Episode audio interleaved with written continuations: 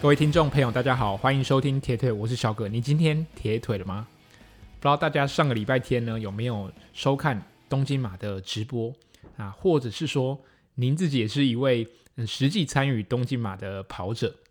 那我上个礼拜天在结束完普悠马赛前的最大量长跑练习之后，我就迫不及待的打开手机，然后马上看了东京马的这个转播。那在这边其实。很想建议，就是台湾的呃体育台，或者是说呃有线电视台，真的可以考虑，就是像呃东京马拉松的呃相关的一个协会去购买，就是马拉松的转播权。我一直觉得说，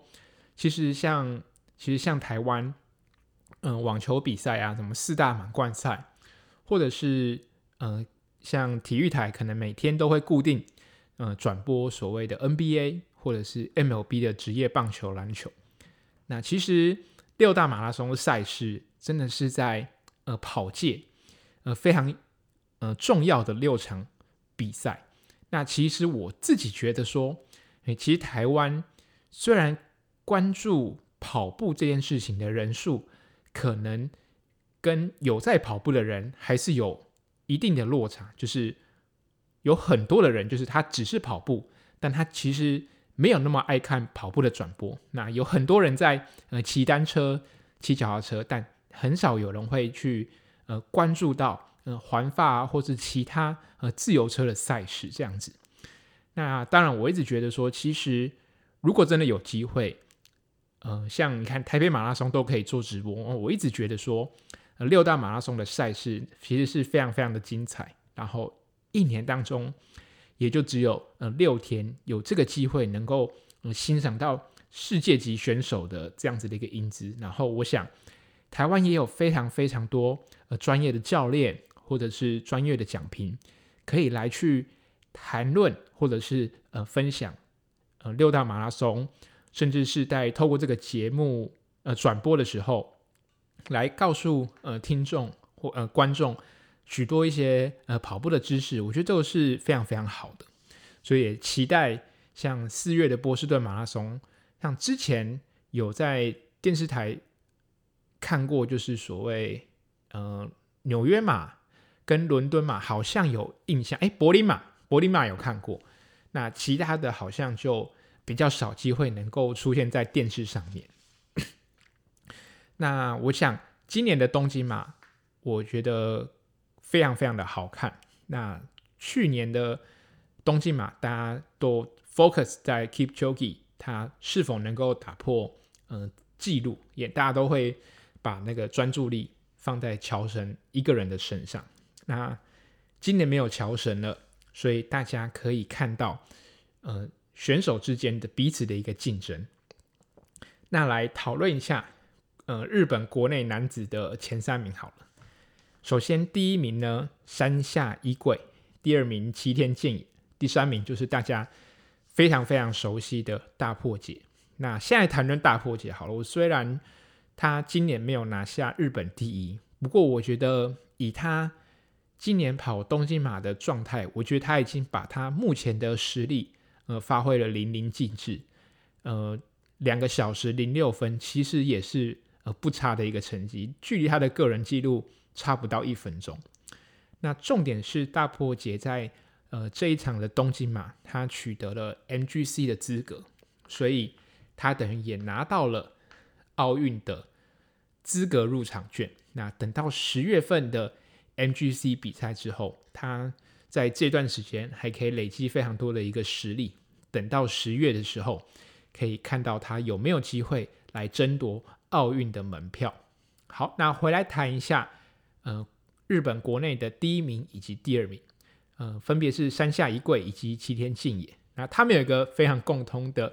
一个共通点呢，就是他们都是居泽大学毕业的。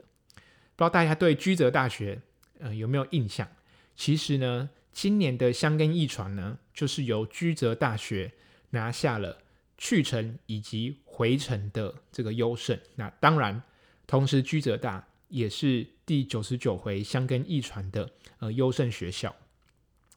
那其实，但是山下一贵跟崎田健也他们两个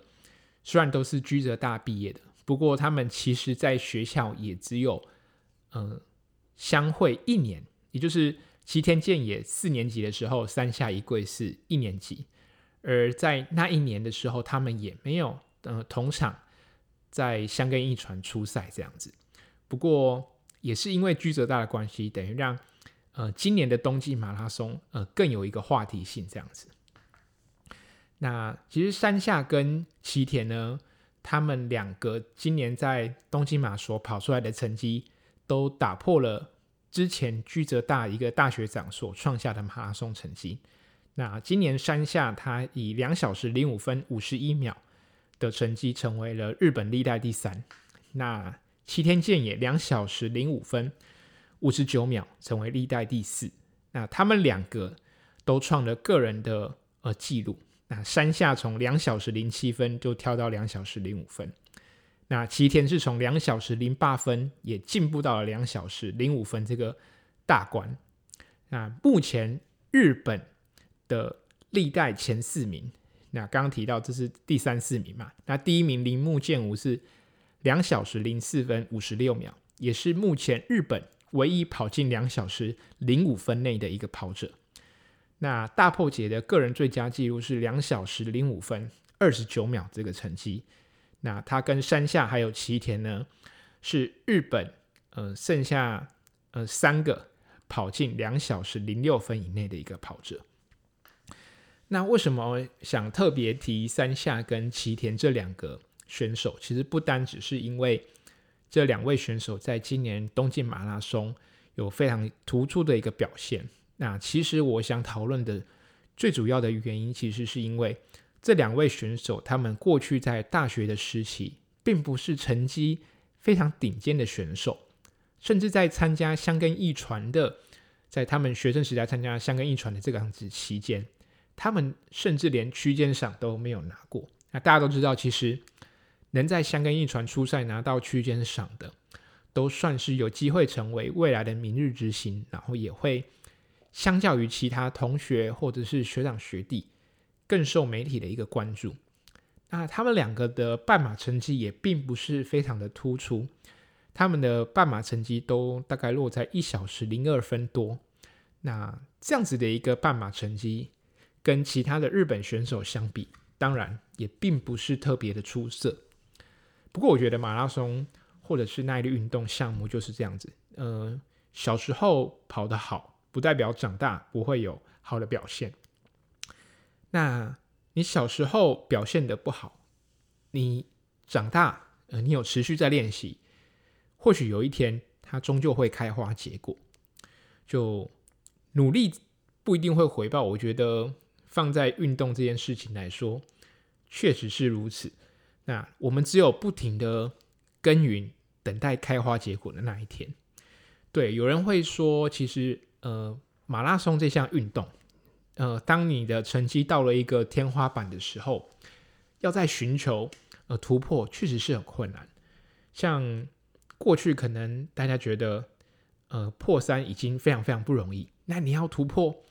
两小时五十分的这个门槛，你从破三到两小时五十分，那中间需要花的时间，可能远比从三小时三十分进步到。呃，破三这样子一个距离，呃，这样子一个时间分段，需要来的更长的时间。等于是你越接近天花板，你要光进步那个一分钟，需要花的时间可能是呃非常大的，更别说后面平常练习的跑量也好，或者是你需要承受的一些压力，我觉得那个都是你当你越接近天花板的时候，你付出。呃，九十分的努力，你可能只能得到一分的回报。那可能刚接触跑步的选手，当然都会有一种所谓的初学者效应，就是你可能只要固定的练习，好像每一次比赛都能够有所进步。那马拉松这个比赛呢，有人说，呃，三年呢才会迎来一个个人的最佳状态。其实我觉得听一听还蛮有道理，大家想一下。呃，每年参加台北马拉松的时候，或许好像状态都不太一样，好像真的是大概嗯两到三年，或者是三到四年左右的时间，才会觉得嗯，这一次我真的准备好要来创个人最佳成绩。那这种不单是一种呃心灵层面，我觉得更包含我们的身体上需要进步，就是不可能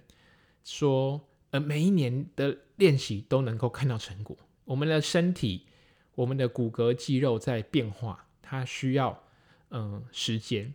就像棒球选手，他们在每一季开季之前都会做呃春训。那春训这个东西，假设他今年的比赛之前，他做了他春季的训练，投入很多心力在呃练习，但其实这些练习不一定是在今年的球季才看得到成果，他可能是要等到明年。等到后年才可以看得到他这一次训练的一个结果。我觉得马拉松，呃，也是一样的道理，它是需要不停的耕耘。那哪时候开花结果，我们不确定，但是它的周期大概是呃三到四年才会轮来一次，所以就是这样。马拉松就是天时地利人和，它不可能每一次都如我们所愿。我想，呃，也有很多。人他比较属于他是练习型的选手，就是诶练习的状况一直都很好，但往往有时候碰到比赛的结果好像都似乎差了那么一点。那这个比赛呢，这样子的一个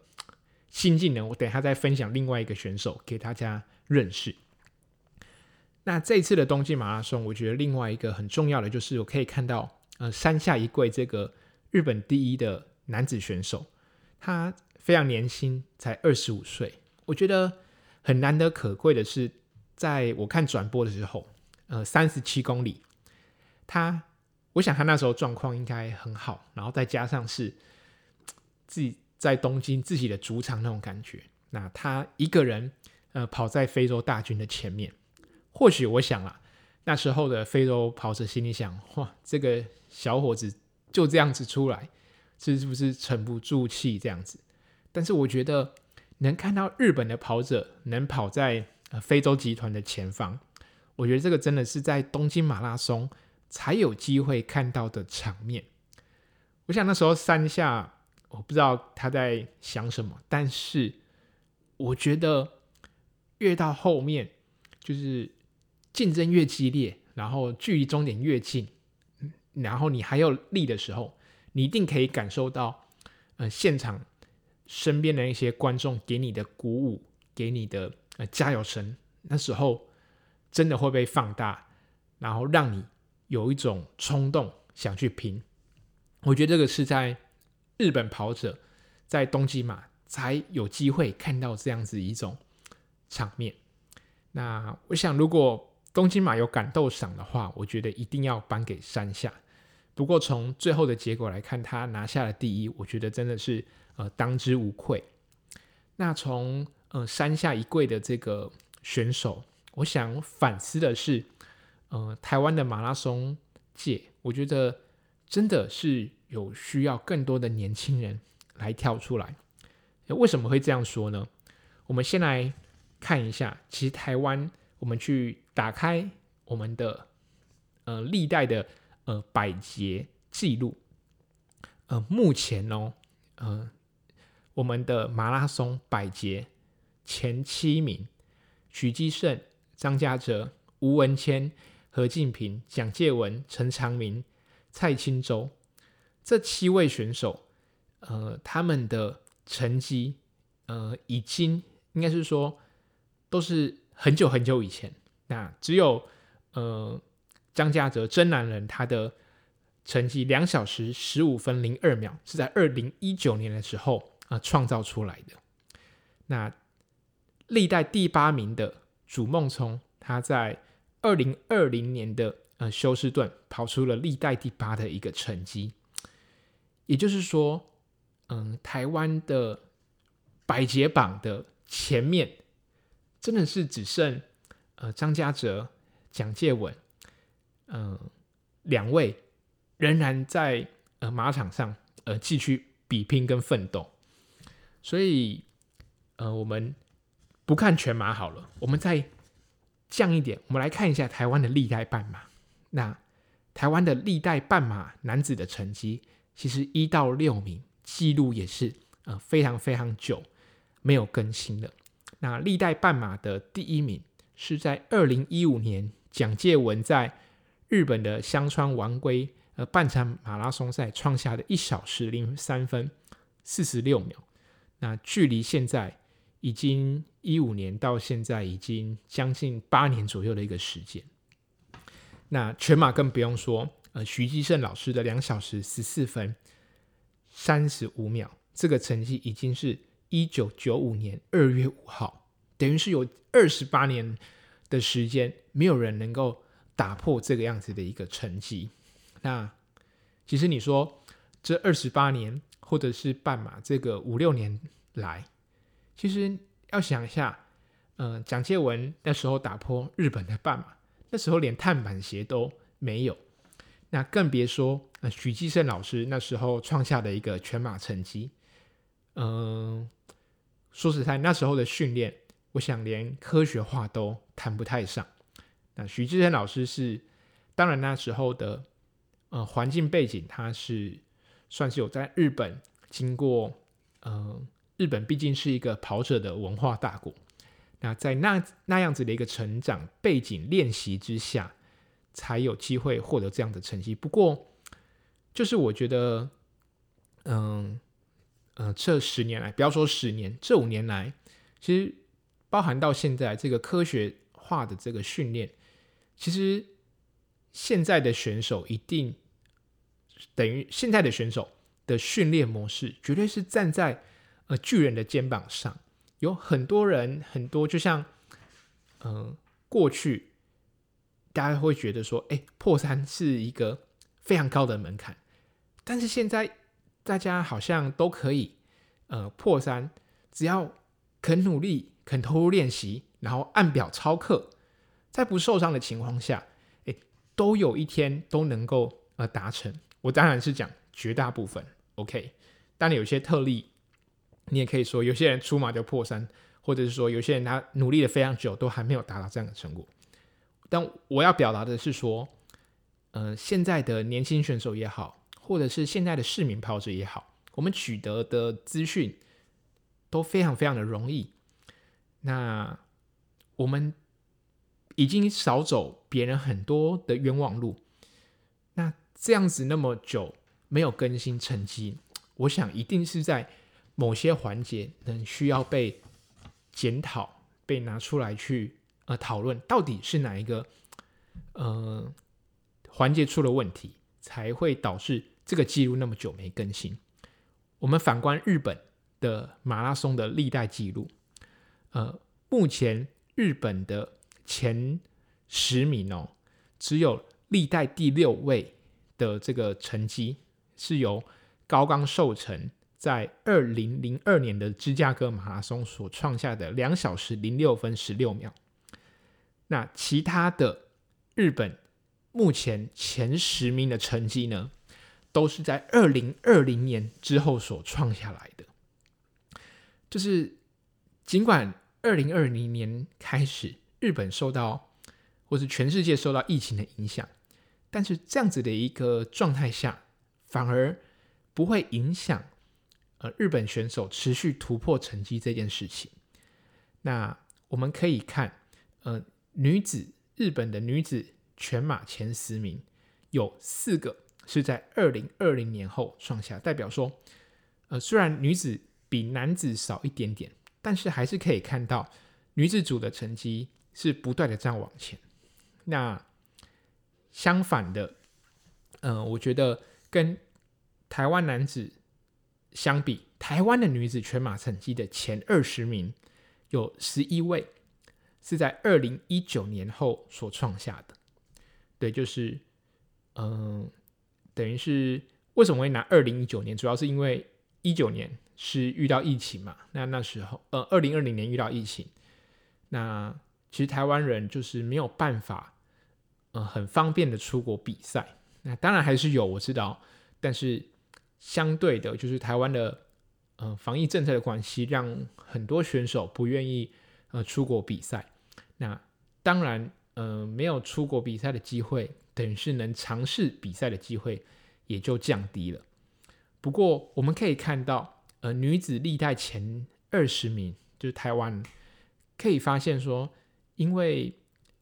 女子组的成绩相对还是比男生还要慢，但是女子组前面的几位，呃，好成绩的选手，他们是平常是可以跟呃男生一起练习的，所以，嗯，我一直觉得说，其实马拉松也好，耐力运动也好。你想要持续不断的进步，我觉得找到一群共同目标的人一起努力是很关键的。大家会说，呃，男子的全马一直没有办法呃突破。我想很多时候就是，嗯、还缺少那种一点点的刺激跟动力。就是你看，像日本他们的马拉松文化，就是，嗯、呃，驿传这个东西。对他们来说是影响非常大，从国小甚至到社会组人、社会人士都会参加箱根驿传，那也包含了他们大学毕业，呃呃跑步的选手，他们到一般的公司行号上班，他们还是可以参加实业团，为实业团来初赛，呃跑步的一些比赛，他们不用担心。呃，跑步这件事情，呃，在大学毕业之后继续跑步可能会面临失业的问题，他们比较没有这样子的一个问题。那同时也因为这种良性竞争的一个环境，让他们的成绩能够越来越好，甚至到呃二零二一年，哎，二零二二年还二零二一年，就是呃二零二二年，那他们的。铃木健吾还可以跑进两小时零五分之内的一个成绩，这个我想都是一种文化也好，或者是那样让一个环境才有机会，呃，创造出来的一个好成绩。那，嗯、台湾的选手真的要讲，就是说，嗯，必须加油，或者是年轻人，呃，势必要跳出来。我想，从近几年来的台北马拉松也好。或者是等级比较高的万金石马拉松，呃也好，我们还是看到我们过去比较熟悉的老面孔在呃征战比赛。I don't know，或许要有一个领头羊能够出来带领着我们台湾的呃马拉松的成绩再继续往前推进。好的，那接下来想讨论的另外一位选手呢，是来自加拿大的 Ken Lavins。为什么想讨论他呢？因为他在这一次的东京马拉松以两小时零五分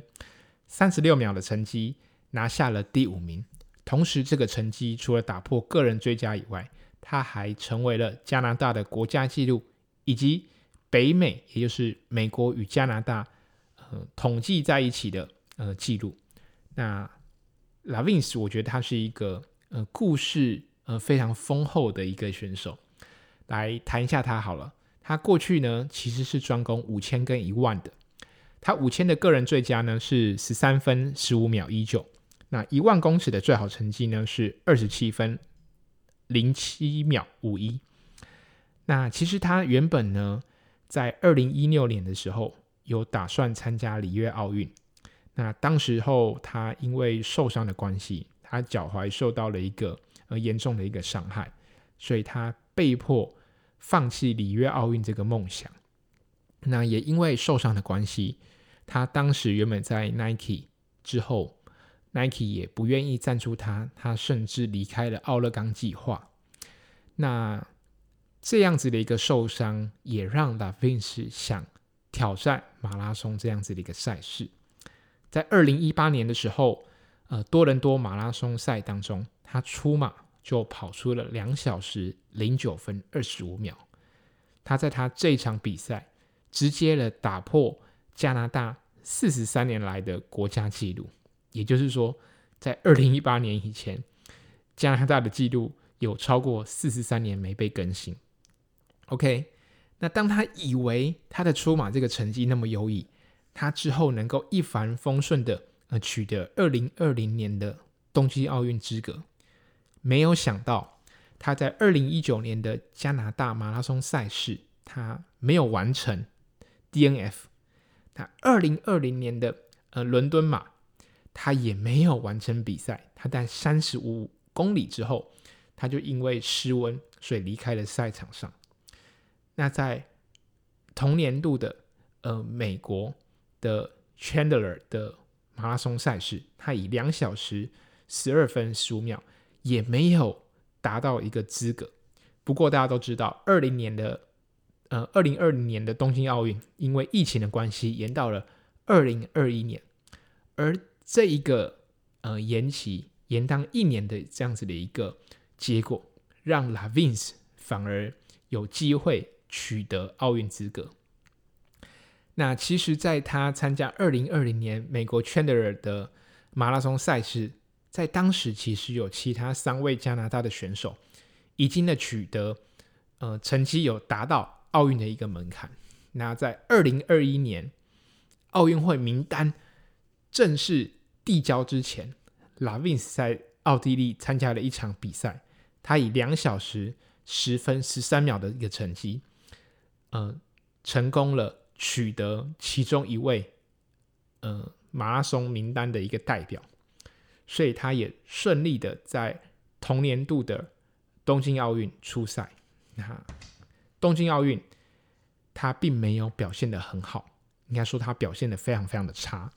他败给了天气，同时也败给了自己。他以第七十二名的一个成绩，非常嗯、呃，连他自己都觉得。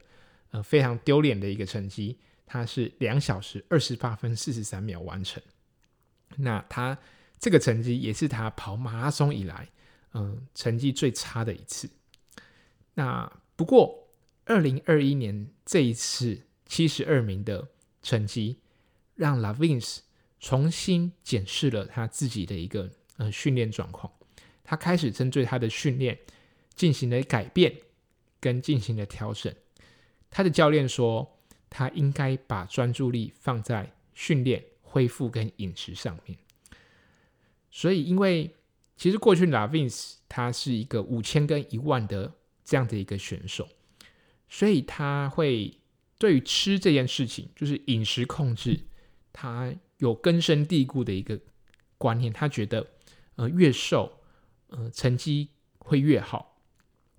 但这样子的一个想法。让他在马拉松的这样子的一个项目中，并没有办法呃获得肯定。就是，嗯、他过去会觉得说，哎，减重少吃一点。但是，当刚刚提到他在二零一九年、二零二零年的时候，他都在三十五公里之后，嗯、失速。那等于是他的营养补充或者是碳水的补充没有做好，等于是他的补给这个东西。其实一直成为他呃困扰的一个点，所以他的教练就跟他说：“你现在开始应该确保自己能够呃吃得够。”所以他很注重他的饮食。那他除了饮食上去改变他的观念之外，他做了更多的里程的一个训练，他做了更多的速度的训练，还有他也把重量训练放在他的一个菜单里面。那他到底一个礼拜跑多少呢？他有时候哦，每天会跑到三次。他每一周的跑量是一百七十英里，换算成公里数呢是两百九十公里，等于他一个月会跑超过一千公里。那这个对比非洲选手来说，嗯、是其实多蛮多的。非洲的精英跑者，他们的月跑量大概一百七到两百左右。那美国的呃本土选手可能相对少一点，大概一百五左右而已。那 Lavins 他把他的跑量等于是大幅的一个提升。那他在当中也做了很多的速度练习，不过这样子的一个速度练习绝对是建立在许多低强度的这样子的一个训练上面。那这样子的一个训练方式的改变，得到了一个什么样的结果？他在去年二零二二年的奥勒冈世界田径锦标赛马拉松项目当中，他拿下了第四名。那同时，在今年呃年初，他打破了个人的半马纪录，以一小时整又十八秒的一个成绩打破个人的半马纪录。当然，这也是加拿大的国家半马纪录。那他这些训练方式的改变，把他过去五千跟一万的这些专长或他的所谓的呃他的能力，可以把它发挥在马拉松的一个项目上。我觉得从他的一个故事，你看他从嗯奥运失利，然后出马又打破了国家纪录，然后原本想要再取得东京奥运的资格。嗯，又失利，没想到因为疫情的关系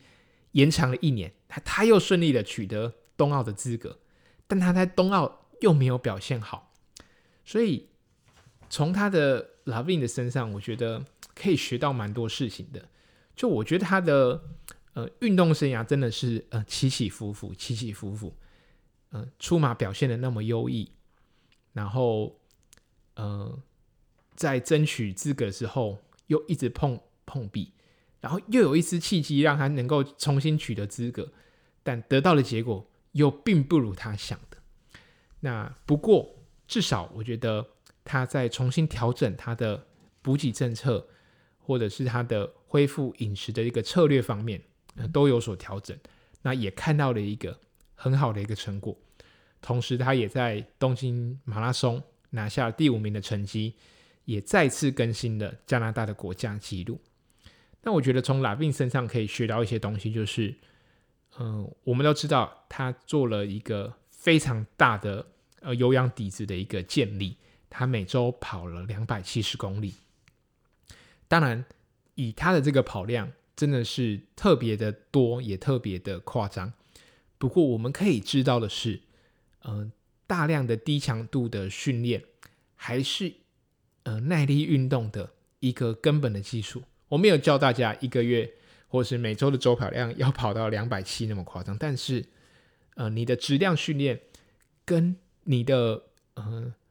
低强度的训练的比例一定要做好，嗯、非常好的一个控制跟控管。那从 Lavin 身上也看到，就是，嗯嗯，运动比赛或者是这个运动生涯。其实失败没有关系，就像他在二零二一年的东京奥运赛场上，他以第七十二名作收。那他并不会因为这样子一个原因就呃放弃了自己，他反而在这样子的一个失败过程，他去找到他呃失败的原因，那同时加以改进。我觉得这个才是更重要的，而且他敢尝试新的方法，然后去。抛开他过去五千跟一万那时候训练的一个观念，重新等于是打掉重练。我觉得这对 Lavin 来说真的是难得可贵的事情。那我想最近大家应该都有看新闻，就是罗嘉玲我们的跆拳道选手，他因为体重过磅超过零点一公斤，然后没有办法能够出赛。我不是想。就是拿这件事情特地来说，就是呃，来讨论，就是选手要做好饮食控管。我的意思是说，马拉松选手不用像跆拳道选手一样需要控制饮食。那尤其是市民跑者，我们真的不要担心自己会呃太胖。其实我们练习量够，我们更要担心的是，我们到底有没有吃够。我们的营养有没有充足？我们的睡眠有没有充足？我觉得这个才是很重要的一件事情。就像过去拉菲他会觉得说，诶，应该要控制体重才能表现得好。但其实他事后会发现，原来吃饱、睡饱、营养补充这个事情都做到好，才能有好的表现。OK，那嗯、虽然今天的。节目都在谈东京奥运，不过我觉得从山下一贵的故事一直到拉菲我觉得，嗯，我们可以看到他们每一位跑者在这一次的呃表现当中，一定会有好有坏。不过我觉得能从这些呃精英选手身上学到一些东西，可以从他们过去的一个呃故事来去呃反思自己。诶或许我们也会面对到很多挫折，不论是工作上也好，或者是在这个运动的生涯也好，呃，虽然我们并不是一个呃职业的选手，靠这个为生，不过确实很多时候，有时候会因为练习的状况不好，嗯、或者是说比赛呃没有如期能够发挥，我们会挫折，会难过。不过我觉得这个都是必经的过程。呃，重点是我们可以在呃这样子的一个过程当中，重新检讨自己，然后把这样子的一个失败转化成一种嗯、成功的一个契机。那也透过运动来能够重新定义我们自己的人生，然后对我们的人生能够越看越豁达，然后用更开放的心胸跟态度来面对我们。给自己一个负责任的一个态度，那也祝福接下来，不论是要去首尔的呃跑者，呃各位听众，或者是你要有普悠玛或者是万金石的一个听众朋友，也祝福你们都能够在比赛中能够跑出自己预期的一个成绩。那就算没有达标，也不要气馁，因为运动这条路真的很长。只要我们持续的耕耘，或许有一天我们都能够看到我们所付出的努力。OK，今天节目分享到这边，也希望透过